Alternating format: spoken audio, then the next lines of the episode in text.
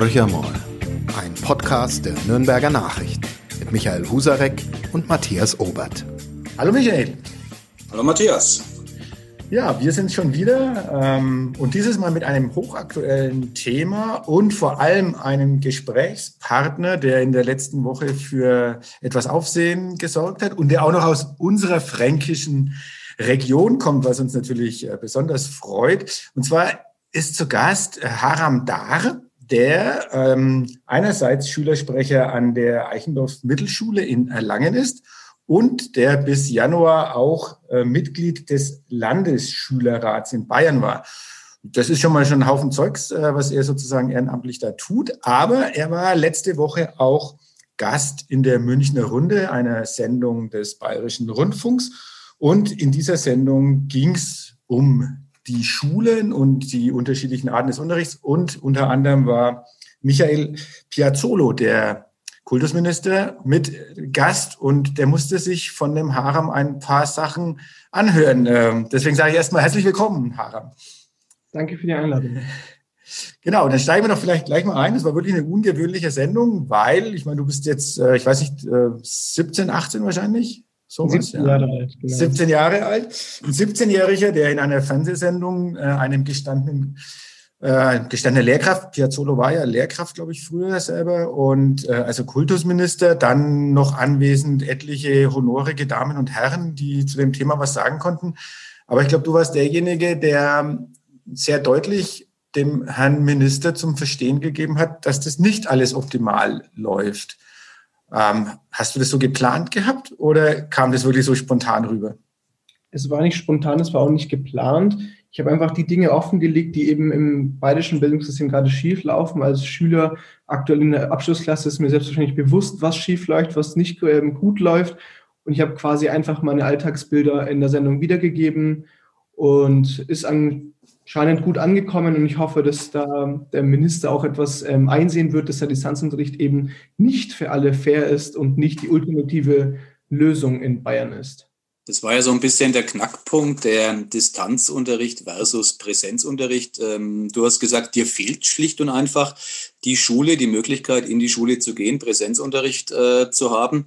Piazzolo ist da sehr elegant, wie es Politiker halt nun mal tun, ähm, dran vorbeigegangen und äh, hat irgendwelche Perspektiven skizziert. Aber vielleicht mal zur Erklärung, warum fehlt es dir ähm, momentan einfach nicht in die Schule gehen zu können? Hm, also besonders als Abschlussschüler ist es ja für mich extrem wichtig, in der Schule zu sein, weil besonders in der Schule während dem Präsenzunterricht kann ja die Wissensübertragung am besten gewährleistet werden. Das habe ich in den letzten Jahren selbst miterlebt und auch ähm, durch viele Schüler Feedback bekommen, dass eben dieser Präsenzunterricht gewünscht ist. Ähm, nichtsdestotrotz haben wir natürlich jetzt in Nürnberg-Augsburg gesehen, dass der ähm, Präsenzunterricht abgelehnt wird, weil eben die Gefahr da ist durch die Mutation des Coronaviruses. Und ich kann das selbstverständlich verstehen. Ich habe auch in der Sendung und auch in den Erlangen Nachrichten gesagt, dass es eben jetzt wichtig ist, ähm, die Entscheidung auf die kommunalen Träger zu ähm, überleiten, dass eben die Oberbürgermeister, die Gesundheitsämter vor Ort entscheiden sollten, was das Beste ist vom Infektionsgeschehen her. Deswegen, aber der Präsenzunterricht ist wirklich die einzige Schulform, die ähm, die, die Bildungsgerechtigkeit aufhält und eben es nicht mehr abhängig ist, ähm, aus welchem Elternhaus du kommst und welche digitalen Strukturen du zu Hause hast. Und das ist eben im Finanzunterricht nicht gegeben. Das ist wirklich, ähm, kommt es darauf an, wie gebildet sind deine Eltern und ob du überhaupt ein Endgerät hast. Der Minister hat ja in der Sendung gesagt, dass jeder Schüler, jede Schülerin in Bayern, die ein Endgerät braucht, auch eins bekommt. Und das hat er offenkundig in der Sendung gesagt. Doch ich konnte aufgrund meiner Recherchen in den letzten Tagen das widerlegen. Ich werde auch morgen mit dem Leiter des Ministerbüros, ähm, Herrn Wunsch, sprechen wir haben uns mhm. morgen verabredet zu einem Telefonat. Und da wird es natürlich Fakten und Zahlen geben, die wirklich ähm, nennenswert sind. Und ich denke, darauf können wir ja später nochmal kommen, wenn wir nochmal auf diesen Punkt eingehen, weil er wirklich, ähm, naja, mich auch sehr, sehr überrascht hat. Da können wir gleich vielleicht dranbleiben. Das war ja in der Sendung so, für mich zumindest auch ein Highlight. Ähm, weil du einfach konkret geblieben bist, statt abstrakt zu werden, wie es Politiker gar nicht tun. Du hast gesagt, nee, äh, es ist nicht so, dass jeder ein Endgerät hat und daraufhin hat Piazzolo ja sich nicht mal anders zu helfen gewusst, als zu sagen, okay, äh, schick mir eine Mail oder schicken Sie mir eine Mail und äh, dann bekommt jeder ein Endgerät und, und offenbar ist da jetzt in der Zwischenzeit was passiert. Du hast recherchiert. Ja, aber zuerst möchte ich ein Lob auch mal aussprechen an, an das Ministerbüro die Sendung ging ja, die Live-Sendung ging ja bis 21.15 Uhr und gleich um 21, 21 Uhr war dann schon mein Postfach, ähm, war eine Mail vom Herrn Wunsch aus dem Büro des Ministers, wo eben dann gefragt wurde, welcher Schüler aus ihrer Schule, er hat natürlich dann versucht, so, ähm, so klein zu machen, aus ihrer Schule hat er nochmal betont, besitzt über kein digitales Endgerät. Ähm, das habe ich mir aber jetzt nicht, ähm, ich habe mich jetzt nicht abhalten lassen, das trotzdem auf ganz Bayern bzw. auf meine Kommune zu beziehen. Mhm. Ich habe ähm, Montagmorgen eine Mail abgeschickt an alle Schularten. Ähm, ich habe die ähm, am Sonntag formuliert und habe innerhalb von, ähm, ich glaube, zwei Stunden Mails erhalten, wo es halt darum geht, dass man konkret ungefähr 500 iPads in Erlangen benötigt und die eben aktuell nicht vor Ort sind. Das sind wirklich 500 iPads. Ich habe von allen Schularten äh, Mails bekommen. Meine, ich war gestern noch kurz in der Schule, um meine Post abzuholen, weil da irgendwie von mehreren Menschen Post für mich da war. Und da meinte meine Sekretärin, nicht meine Sekretärin, die Sekretärin meiner Schule, äh, am Freitag war hier schon, ähm, mein Handy ist hier warm gelaufen. Ich fühle mich schon wie deine persönliche Sekretärin.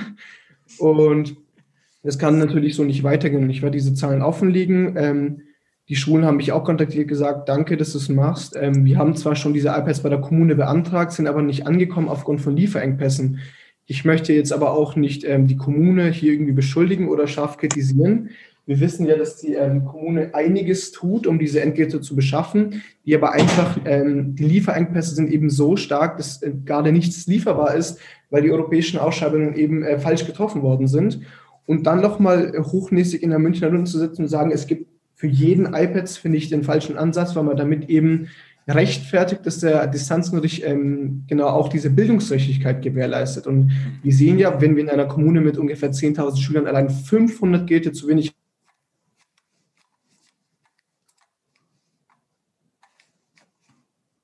Ähm, damals, ist lang her, Mathe-Leistungskurs, aber ich bringe es nicht mehr so richtig zusammen. Aber wenn ich nicht ganz falsch rechne, sind die 500 Fehlenden in Erlangen hochgerechnet auf Bayern äh, 50.000 Geräte, die fehlen. Das ist ein Haufen Holz und Allein das finde ich total verdienstvoll, dass mit so einer Nachfrage äh, einfach mal entkräftet wurde, was ein Minister ja ein Jahr aus behauptet und die ganze Kultusbürokratie ja auch. Äh, die Endgeräte sind vorhanden. Jetzt gehe ich mal in meine Welt. Ähm, ich habe unter anderem ich hab sechs Kinder, einer davon ist acht in der dritten Klasse einer Grundschule.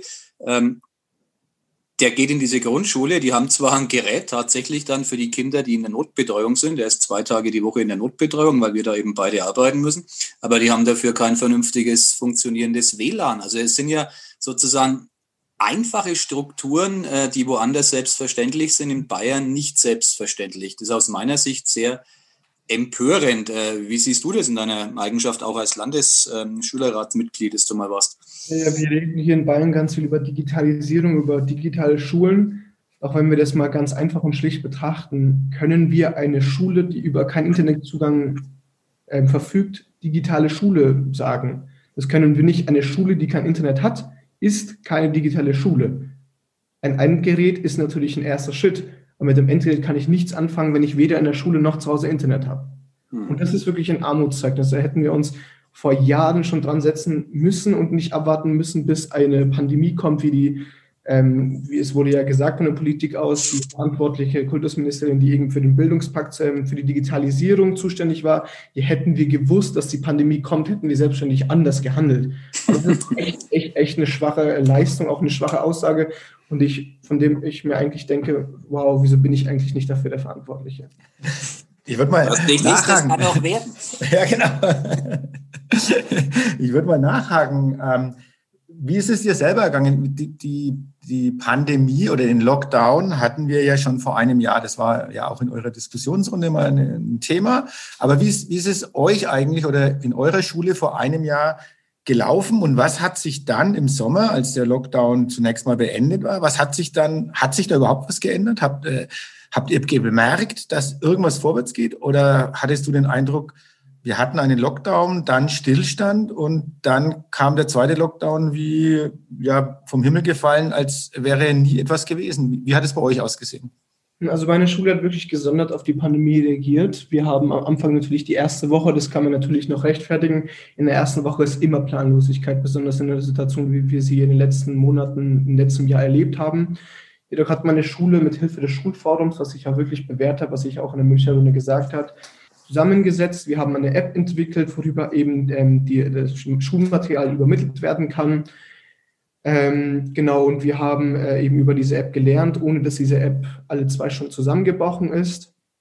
Und unmittelbar nach dem ersten Lockdown war ja dann äh, wieder der Präsenzunterricht da, womit, ähm, und dann war es auf einmal so, dass die ko komplette Klassenbesetzung wieder da sein kann, konnte. Das haben wir natürlich nicht mitgemacht, weil wir das als Schule natürlich als vollkommen unverantwortlich halten, in einer globalen Pandemie ähm, eine Klasse mit voller Besetzung äh, in ein Klassenzimmer zu setzen. Das war für uns unverantwortlich. Deswegen haben wir auch nicht die gesamte Klasse ähm, in einem Klassenzimmer belegt, sondern haben eben, wir nennen das Lernen im Wechsel. Das klingt einfach besser als Schichtbetrieb. Das ist viel zu wirtschaftlich oder industriell. Deswegen sagen wir Lernen im Wechsel. Wir haben das so gehandhabt, dass eben jeder Schüler mindestens einmal am Tag in die Schule kommt. Da wir eine reine Ganztagsschule sind, war das natürlich auch äh, möglich.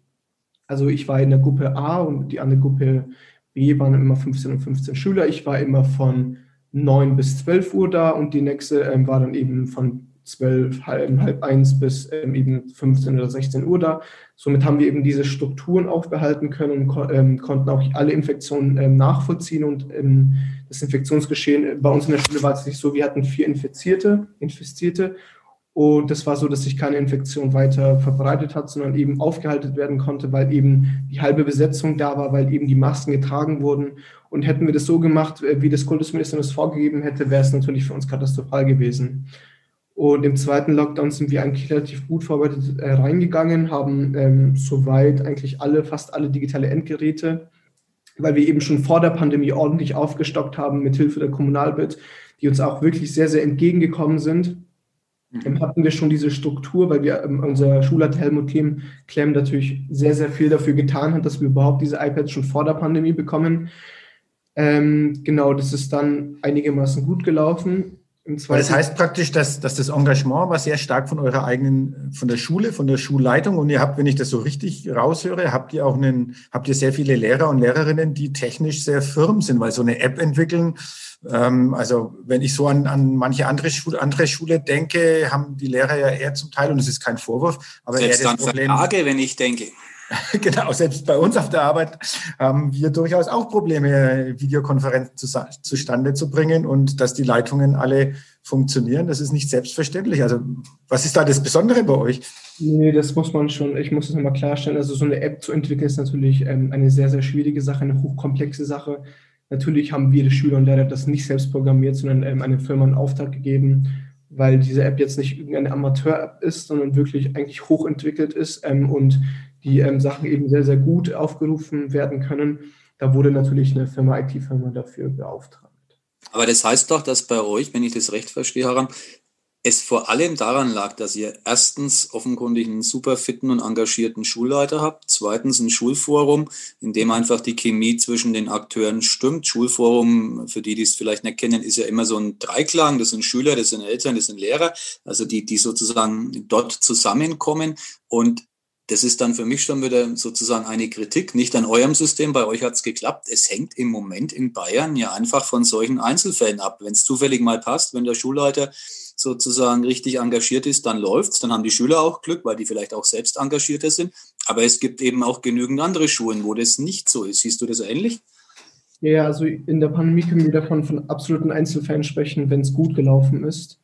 Ich habe in der Sendung gesagt, dass man eben die Verantwortung auch auf die Schulen übertragen muss und wurde auf der Ministerin antwortet, man kann nicht ähm, individuelle ähm, Systeme für jede einzelne Schule machen. Und da frage ich mich, wieso können wir das denn nicht? ja.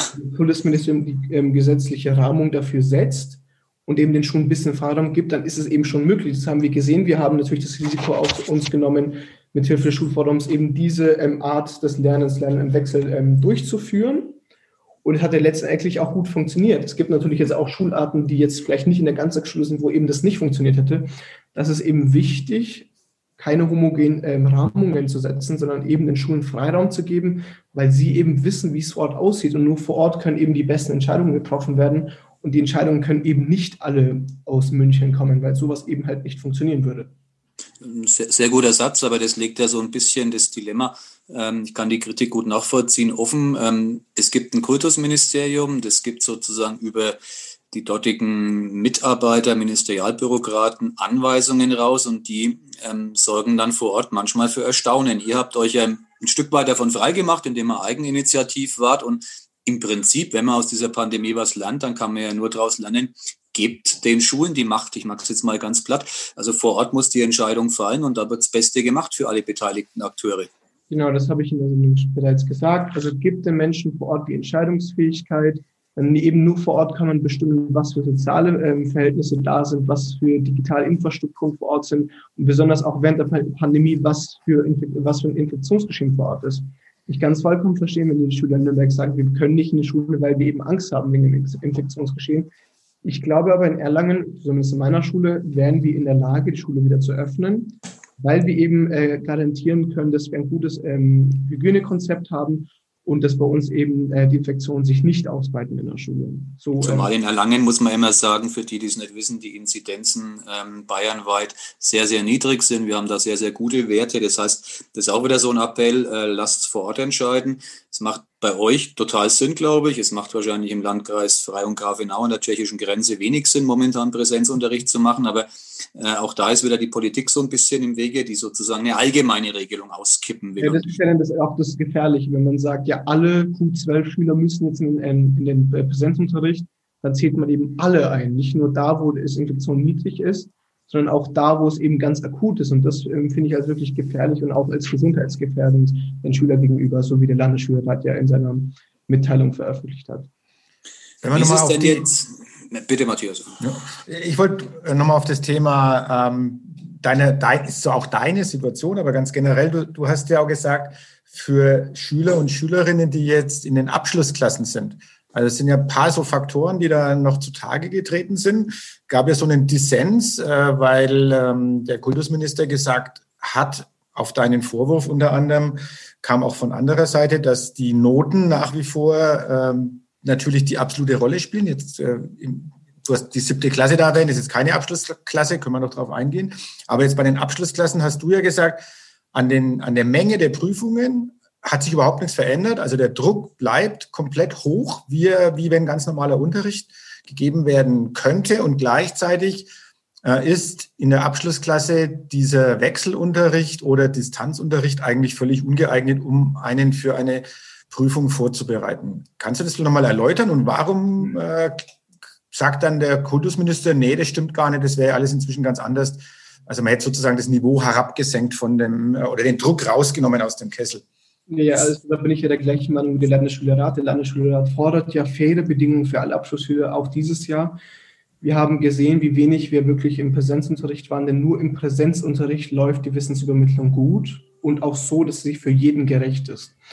Und da finden wir das als Schüler wirklich nicht äh, gerechtfertigt, dass man sagt, man beharrt darauf, immerhin ähm, die Abschlussprüfungen so zu machen, wie sie in den letzten Jahren gemacht wurden. Doch die Situation, wie sie jetzt gerade ist, ist eben nicht die Situation, wie sie in den letzten Jahren waren. Wir befinden uns in einer sehr, sehr, sehr außergewöhnlichen Situation. Und da erfordert es eben auch außergewöhnliche und mutige Entscheidungen des Kultusministeriums zu sagen, ja, wir ähm, kommen euch entgegen, weil immerhin steht die Schülerschaft im absoluten Mittelpunkt, Dreh- und Angelpunkt der Entscheidung des Kultusministeriums. Und da finde ich, müsste das Kultusministerium sagen, das ISB vor allem auch sagen, ja, wir kommen euch entgegen wir ähm, specken ein bisschen ab, wir passen die Abschlussprüfungen an, damit eben auch dieses Jahr die Abschlussprüfungen fair sind. Und so wie sie aktuell sind, empfinde ich sie nicht als fair, dass ich das Gleiche machen muss wie die Schüler in den letzten zehn Jahren, obwohl ich wirklich die meiste zu Hause war. Und besonders für die Schüler, die eben nicht die Möglichkeit hatten, digital immer mitzulernen, ist es natürlich eine absolute Katastrophe. Und hier können wir echt nicht mehr von Bildungsgerechtigkeit sprechen. Das würde ich unterstreichen. Vielleicht auch dazu noch eine Anekdote aus der eigenen Familie. Mein 14-jähriger Sohn achte Klasse jetzt Gymnasium, bis vor kurzem neunte Klasse, ist sozusagen durchgefallen. Ähm, vollmundige Aussagen hießen immer, es fällt gar keiner durch in Corona-Zeiten. Er ist durchgefallen. Da gab es eine Probezeit, die hat man dann nicht verlängert, weil eine Lehrerkonferenz der Meinung war, das würde keinen Sinn machen. Äh, jetzt will ich den Einzelfall gar nicht hochhängen. Ähm, da bin ich zu sehr beteiligt und betroffen. Aber es ist eben nicht so, dass man in dieser Pandemie ähm, du hast es schön formuliert, etwas abspeckt an dem Anforderungsprofil und das finde ich schon auch sehr problematisch, weil ihr seid eine Generation, die unter völlig anderen Voraussetzungen fast ein ganzes Jahr jetzt Schule erleben, erleiden musste und man verlangt dann am Ende trotzdem das Gleiche. Das ist super, super ungerecht. Also kann ich nur unterstreichen, was du gerade eben gesagt hast. Vielen Dank. Ja, auch, das ist ja die Realität, wie sie Tag und Nacht hier bei uns vorkommt. Also das heißt, eure Prüfungen, du bleibst auch dabei, eure Prüfungen sind nicht weniger geworden. Ähm, und wenn wir mal zurück auf die niedrigeren Klassen, die hast du ja auch mit einbezogen, wo du gesagt hast, es zählt weiterhin nur Note, Note, Note. Das ist das, was zählt. Alles andere äh, ist eigentlich weiterhin egal. Ich habe ja diesen Einzelfall von meiner Familie gemacht, wo mhm. ich mich jetzt vielleicht auch ein bisschen darauf eingehen muss, weil es ein bisschen unfair war gegenüber meiner Schule. Ähm, da habe ich auch mit der Klassenleitung meines Cousins gesprochen, wo dann eben gesagt wird, man hat diesen Schüler Freiraum gegeben. Man hat gesagt, ja, du musst da mal ein bisschen entspannen, weil eben deine Mutter gerade in einer lebensbedrohlichen Situation befindet. Aber dieser Schüler hat es ja auch offen angesprochen, dass bei, sie, bei ihm zu Hause was ähm, vorfällt. Was ist denn mit den ganzen Schülern, die zum Beispiel eine Oma verloren haben, die eben auch generell unter der psychischen Belastung des Distanzunterrichtes leiden? Ich persönlich ähm, habe ähm, psychisch sehr ähm, eine psychische Belastung während der Corona-Zeit. Ich war selber auch in einer Kinder- und Jugendpsychiatrie eingewiesen worden, weil mich eben das ähm, Distanzlernen auch das Gesamtmoment, fährt ein Krankenwagen vorbei, den ganzen Tag zu Hause zu bleiben, belastet natürlich extrem, weil eben auch die sozialen Interaktionen mit Freunden nicht mehr so da sind, ähm, wie sie ähm, normalerweise wären. Nochmal eine Digitalstudie, die Europäische Kommission hat äh, letztes Jahr im März eine Studie im Auftrag gegeben, wo eben rund 500 Familien befragt worden sind aus 15 äh, verschiedenen EU-Staaten, wo herauskam, dass ähm, die Schüler und Schülerinnen 5,9 Stunden am Tag vom Bildschirm sitzen und davon allein 3,3 Stunden eben ähm, für die Schule. Und ich als Ganztagsschüler ist es eben normal, dass ich dann sechs Stunden äh, für die Schule am Bildschirm sitze, wo ich, da habe ich, kriege ich auch irgendwann Kopfschmerzen, da habe ich auch keine Lust mehr mit Freunden zu reden, weil ich eben nicht mehr am Bildschirm sitzen möchte. Und dann verfällt eben komplett dieser soziale Aspekt. Und das ist natürlich besonders für unsere Generation, für meinem Alter nicht besonders gesund. Ich glaube, das kann mir jeder Psychologe bestätigen. Ähm, naja, also es war wirklich nicht fair, was passiert ist. Und ich denke, man hat auch viel zu wenig auf die Pädagogik gesetzt, was ja eigentlich das höchste Gut der Schule ist. Besonders in der Unter- und Mittelstufe, wo es eben nicht darum geht, dass man besonders in diesen Zeiten Noten, Noten, Noten schreiben muss. Jetzt habe ich mich gerade zitiert aus der Sendung. Das kommt eben auch auf die Pädagogik an. Man weiß eben nicht, was zu Hause abgeht. Man kann eben nicht die einzelnen Schicksalsschläge der einzelnen Schüler nachvollziehen. Deswegen ist es immens wichtig, dass, sie, ähm, dass die Lehrkräfte eben auf die Schüler eingehen und eben auch so einen Rahmen bieten, wo die Schüler sich untereinander austauschen können, wo eben gefragt wird, was hast denn du gestern gemacht? Was hast du die letzte Woche gemacht? Und irgendwann wird der Schüler sich auch hinterfragen, was habe ich denn eigentlich gemacht? Ich mhm. saß jetzt zwölf Stunden zu Hause am Bildschirm, was habe ich denn die letzten Monate gemacht? Und was erzähle ich denn jetzt hier? Und vielleicht kann man da durch, durch, diese, durch diesen Konzept, dass man eben miteinander spricht, ähm, den Schülern einen Anreiz bieten dafür, dass er mal rausgeht, dass er mal spazieren geht, mal joggen geht, mal Fahrrad fahren geht, mal Fußball geht, auch mal, wenn es allein ist, dann hat man eben was zu erzählen. Und ich glaube, dieser pädagogische Aspekt ist das, was am wichtigsten besonders in der Unter- und Mittelstufe ähm, ist. Jetzt sage ich mal einen kleinen Werbeblock. Äh, liebe Kultusbürokraten, lieber Kultusminister, lieber Ministerpräsident, hört euch an, was Haram Dar zu sagen hat. Das ist aus dem Leben gegriffen. Ähm, ich sage das deshalb ganz bewusst, weil ich solche Stimmen, wie du es jetzt formuliert hast, die kann man durch diverse Expertenmeinungen, Kinder- und Jugendpsychologen, Pädagogen, klang alles an, unterfüttern. Ähm, diese Stimmen gibt's ja und die gab's im Grunde von Anfang an der, in Pandemiezeiten. Es hat nur, ich mag's mal sehr platt, keine Sau drauf gehört. Woran, woran liegt es, dass die, die Schülerinnen und Schüler, das sind Hunderttausende, über eine Million in Bayern, dass die keine Lobby haben? 1,7 Millionen möchte ich hier nochmal betonen. Also fast ja. drei Millionen Schüler, wo die Pädagogik vergessen wurde, wo eben Schule als Wirtschaftsfaktor ähm, immer in der Wirtschaft mit zusammengetan wird, wenn man denkt, wenn wir die Grundschulen schließen, was ist da mit der Wirtschaft, wer geht dann arbeiten? Es geht eben nicht immer um die Wirtschaft. Denkt doch auch mal an die Kinder, das ist doch das Wichtigste hier jetzt. Die zukünftigen Steuerzahler könnt ihr eure Politik vielleicht mal so ausrichten, dass es uns gut geht und nicht, dass es der Wirtschaft aktuell gut geht. Weil so wie die aktuelle Corona-Politik ähm, ist, wird es definitiv auch mit der ähm, Wirtschaft nicht gut gehen. Kann es sein, dass es daran liegt, dass ihr nicht wählen dürft? Ja, wenn wir ab 16 wählen dürften.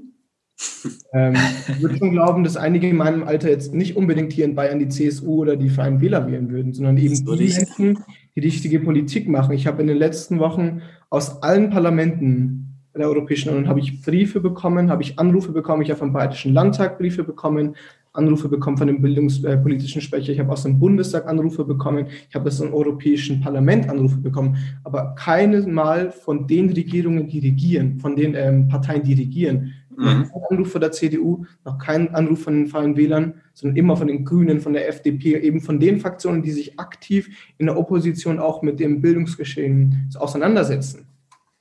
Jetzt war ja in der Sendung, war ja auch Katharina, also Katha Schulze von den Grünen. Ja. Ähm, hast du den Eindruck gehabt, dass die, also auch, da hat ja Piazzolla durchaus auch dagegen geschossen, weil er mal gesagt hat, ähm, auch die Grünen haben ja lange Zeit, ähm, ähm äh, zumindest in Berlin, waren die mit am Ruder gesessen. Ähm, in Baden-Württemberg, wo sie den Ministerpräsidenten stellen, würde es keineswegs besser laufen, sondern eher noch schlechter. Ähm, hast du dich trotzdem gut vertreten gefühlt von den Grünen? Würdest du glaub, glaubst du, die würden, die würden da wirklich einen anderen Drive dahinter bringen? Also ich glaube, es bringt uns jetzt gerade in der Situation nicht weiter, dass man sagt, ja, hätte die äh, Partei es besser geschafft, hätte die Partei es besser geschafft.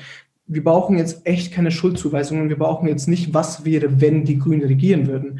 Was wir jetzt brauchen, ist, dass wenn die Opposition und die regierende Partei, die müssen jetzt zusammenarbeiten. Wir müssen zusammenarbeiten, zusammen eine Lösung finden, die eben für alle eine gute Lösung ist. Und ich glaube, es wären auch sicherlich Fehler aufgetreten, hätten die Grünen regiert. Das ist eben nicht vermeidbar Fehler, aber man kann Fehler eben ausgleichen. Man kann die aktuelle Situation immer besser machen. Das ist, glaube ich, der, der, der Knackpunkt der Kritik, der richtige. Man kann aus Fehlern lernen, man sollte aus Fehlern lernen.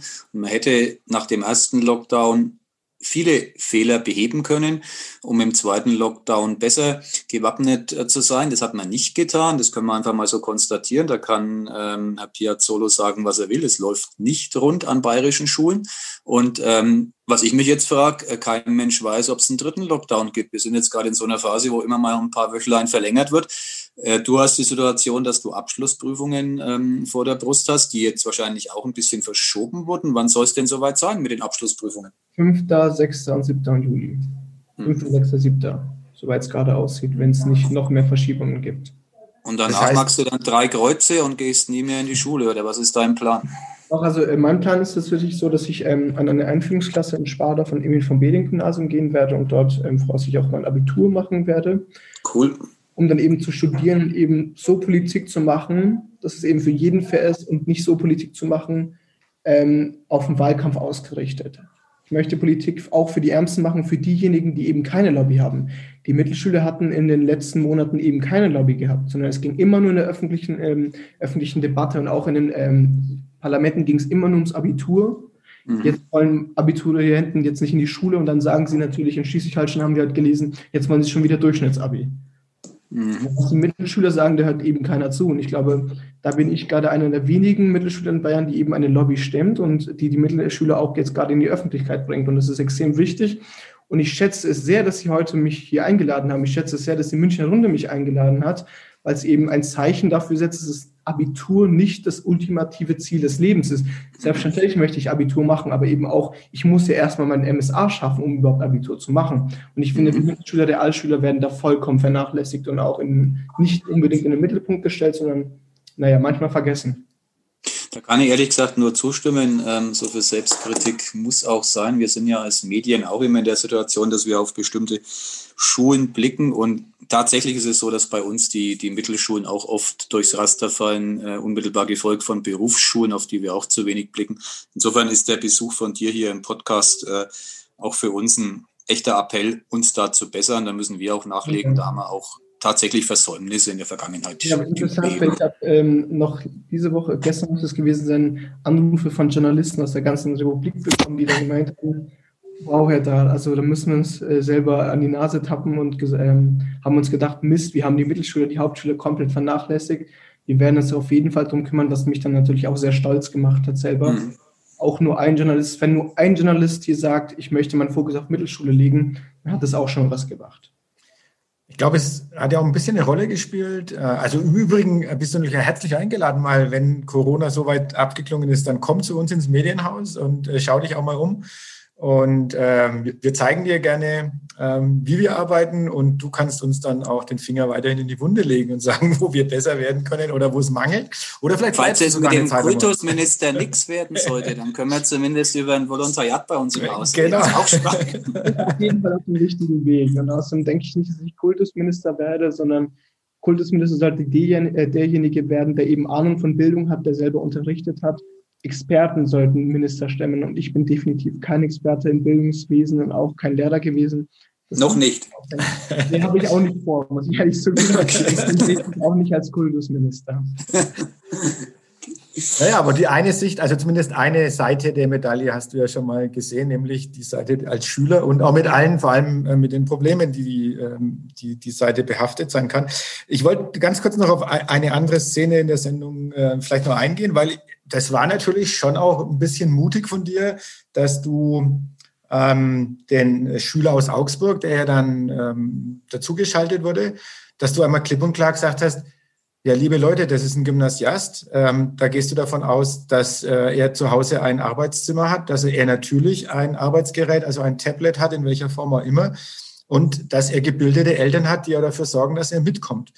Äh, ich glaube, bei euch an der Mittelschule schaut die Situation einfach da mal noch ein bisschen anders aus. Vielleicht kannst du da noch ein bisschen schildern, wie, sind die, wie ist so die familiäre Situation bei dem einen oder anderen und wie versucht ich muss schon so sagen, so eine vorbildliche Mittelschule, wie das jetzt eure ist, wie versucht ihr da dagegen zu halten? Aber wie, wie hat man sich so eine, so eine Lernsituation jetzt in, in manchen Familien vorzustellen? Hm, also ich habe ja schon angesprochen, man muss wirklich der Realität ins Auge schauen. Alle Befürworter des, des Distanzunterrichtes, die ich kenne, waren auf jeden Fall Schüler eines Gymnasiums, wie eben der, der Jonas Keim. Der Schüler verfügt selbstverständlich, es hat man gesehen, über ein digitales Endgerät. Der Schüler hat ein, eine, eine, Familie, die eben jetzt nicht besonders bildungsfern sein kann. Wir haben die Studie, die ich vorhin angesprochen habe, hat eben auch ausgesagt, die Schüler, die ähm, von sich gesagt haben, dass es gut funktioniert hat. Die Schüler haben auch gesagt, dass sie extreme Unterstützung von den Eltern hatten. Und das ist eben besonders in der Mittelschule schwierig, da wir einen relativ hohen Migrationsanteil haben an den Schülern und dementsprechend auch viele Familien haben, die sehr bildungsfern sind. Meine Familie ist bildungsfern. Ähm, nichtsdestotrotz habe ich das große Privileg, über Endgeräte zu verfügen, über ausreichend Endgeräte zu verfügen. Ich bin Einzelkind. Ähm, dann kommt natürlich Familien, die haben jetzt, ähm, nehme ich mal einen Einzelfall ähm, aus meiner Stadt, die haben zehn Kinder. Und wie ähm, erklärst du dieser Familie, dass, ähm, dass sie jetzt nur zwei iPads haben und nicht mehr bekommen? Und es ist natürlich absolut katastrophal, wenn die Schüler aufgrund eines ähm, fehlenden Endgerätes nicht lernen können, das Recht auf Bildung nicht äh, wahrnehmen können. Das ist für mich ganz klar ein Armutszeugnis für dieses Land.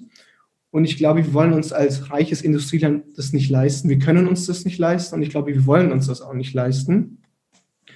Und also meine Schule hat auf jeden Fall diese iPad zur Verfügung gestellt, die sie auch schon vor, vor der Pandemie hatte und hat wirklich alles getan, um diese Bildungsrechte ein bisschen, ein Stück weit wieder zu gewährleisten, indem wir eben Lernen im Wechsel genommen haben, indem wir eben gesagt haben, jeder Schüler kommt einmal am Tag in die Schule, damit wir ihn wenigstens einmal am Tag sehen und damit überhaupt die Strukturen da sind. Weil nicht jeder hat Eltern, der sagt, ja, du stehst morgen um sieben Uhr auf und äh, setzt dich am PC und fängst an zu lernen. Dann sagt sie, ja, hast du morgen Schule oder fängt eben gar nicht. Und das ist absolut nicht fair und ähm, auch nicht tragbar. Nochmal eine ganz konkrete Nachfrage, die ich so in, in meinem Umfeld äh, beobachte.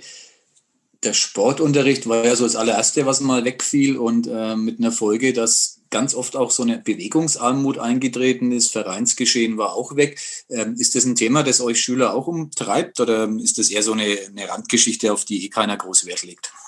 Ich habe tatsächlich, was mich auch sehr, sehr traurig gemacht hat, letztens einen Schüler angerufen, von dem, dem ich eigentlich schon relativ lange kenne, mit dem ich mich auch immer wieder getroffen habe, aber jetzt nicht unbedingt eine bessere Freundschaft pflege. Und ich habe ihn gefragt, du, ähm, was hast denn du jetzt die letzten zehn Monate gemacht? Was hast denn du die Zeit während dem Lockdown gemacht? Warst du draußen mit Freunden? Und darauf antwortete er mir, ähm, nö, also ich war schon seit Monaten nicht mehr draußen. Mhm. Und wo ich mir dachte, wow, scheiße. Ne. Also du warst seit Monaten nicht mehr draußen und naja, also es ist nicht gesund. Ich glaube, das brauche ich hier nicht zu erläutern. Es ist nicht gesund. Wir haben in Erlangen das Jugendhaus Blackbox. Das ist eine jugendsoziale Einrichtung, die eben auch dem entgegenwirken wollte und gesagt hat, ja Leute, da wir geschlossen haben, haben wir auch ein bisschen mehr Geld. Und jeder, der am Tag 10.000 Schritte schafft, der die meisten Schritte in der Woche schafft, kriegt irgendwie 10 Euro. Cool. Und seitdem ist es so, dass eine Gruppe von Jugendlichen eben täglich äh, 10.000 Schritte läuft und die die meisten haben, bekommen eben 10 Euro Gutschein PaySafe 10 Euro Gutschein für PayPal und 10 Euro Gutschein für Amazon. Und das ist eben der richtige Ansatz. Diese ganzen Jugendsozialhäuser, die sind ja auch alle weggefallen. Diese ganzen, mhm. die im genau. Schützenrahmen gesetzt sind alle weggefallen. Und da finde ich es echt, echt ein starkes Zeichen von übrigens Thomas Kamens und Helene Decker, ähm, dass sie sich sowas ausgesucht haben und eben gesagt haben, wir wollen dem entgegenwirken und wir wollen, dass die Schüler eben rausgehen Und auch ich selber bin definitiv mehr gelaufen, seitdem wegen, wegen den 10 Euro, sondern allein wegen dem Anreiz zu sagen, ja komm, das will ich jetzt gewinnen, ist laufe ich mal von nach Hause in die Stadt, ins Rathaus und nehme mal nicht das Fahrrad oder fahre jetzt nicht unbedingt Bus. Und es hat mir auf jeden Fall auch mal gut getan, einfach mal viel zu laufen, und auch viele andere sind dadurch auf jeden Fall gelaufen. Ich denke, diese Angebote kann man eben auch in der Schule machen. Man kann eben, man kann Anreize setzen, dafür gibt es bestimmt noch genug Gelder. Ich meine, für Schüler ist natürlich 10 Euro jetzt extrem viel, besonders in, der kleinen, ähm, in kleinen Stufen, dass man eben sagt, ja komm, geh mal, lauf mal deine 10.000 Schritte, geh mal heute joggen. Und auch die anderen Jugendhäuser, es gibt ja genug Jugendhäuser bei uns in Erlangen vor allem, die eben das auch machen könnten. Mhm. Super Idee. Der Gedanke. Aus Blackwurst. Damit sind wir ja schon fast am Ende unseres Podcasts. Ähm, aber wenn wir jetzt schon beim Sport sind, dann kommt natürlich noch eine ganz andere sportliche Frage, die bei uns im Podcast immer am Ende kommen muss. Und zwar geht es um den ruhmreichen ersten FC Nürnberg. Sagt ihr das was? Den kennt der junge Mann gar nicht. der, der Augenaufschlag hat schon, äh, hat, der sprach schon Bände, glaube ich. Fällt dir zum ersten FC Nürnberg irgendwas ein? Irgendwas Gutes? Nee. ich weiß nichts mehr. Michael, du, du, merkst, er weiß nicht, äh, wen er da vor sich hat. Äh, zwei eiserne Clubfans, ne, aber. den, den, Podcast müssten ja die Verantwortlichen des ersten FC Nürnberg hören. Das spiegelt genau die Realität wider. Dieser Verein interessiert unterhalb einer bestimmten Altersgruppe einfach nicht mehr. Und er ist selber dran schuld. Genau, und äh, vor allem haben wir einen Gesprächspartner, der auch noch äh, ganz offen und ehrlich sagt, was er von bestimmten Dingen hält und gar nicht lange genau. rumtaktiert. Äh, und ähm, ja, das, was er sozusagen ja auch dem äh, Minister deutlich ins Gesicht gesagt hat. Ja, Haram, also wir sagen vielen, vielen Dank, dass du dir die Zeit genommen hast, weil du im Moment ja wirklich äh, sehr gefragt bist, äh, freuen uns darüber. Und ähm, du kannst dich auch freuen, weil der Chefredakteur der Nürnberger Nachrichten hat zugesichert, dass die Mittelschulen ähm, mehr Gehör finden werden in der Zukunft in der Berichterstattung. Gibt es einen Daumen nach oben. Genau. genau. Und ja, wir sagen vielen Dank. Das waren, äh, war wirklich nochmal sehr viel an Informationen, die wir mit reinnehmen konnten. Und ich glaube, wir haben auf einiges gelernt. Ähm, mach's gut. Viel Glück bei deinen Prüfungen. Und äh, melde dich einfach wirklich, wenn du dich mal bei uns umschauen willst. Und äh, wenn es in die journalistische Richtung geht, die Nürnberger Nachrichten sind eine gute Anlaufstelle auf jeden Fall. Danke, ja. In diesem Sinne, macht's gut. Ciao, ciao. Ciao. Mehr bei uns im Netz auf nordbayern.de.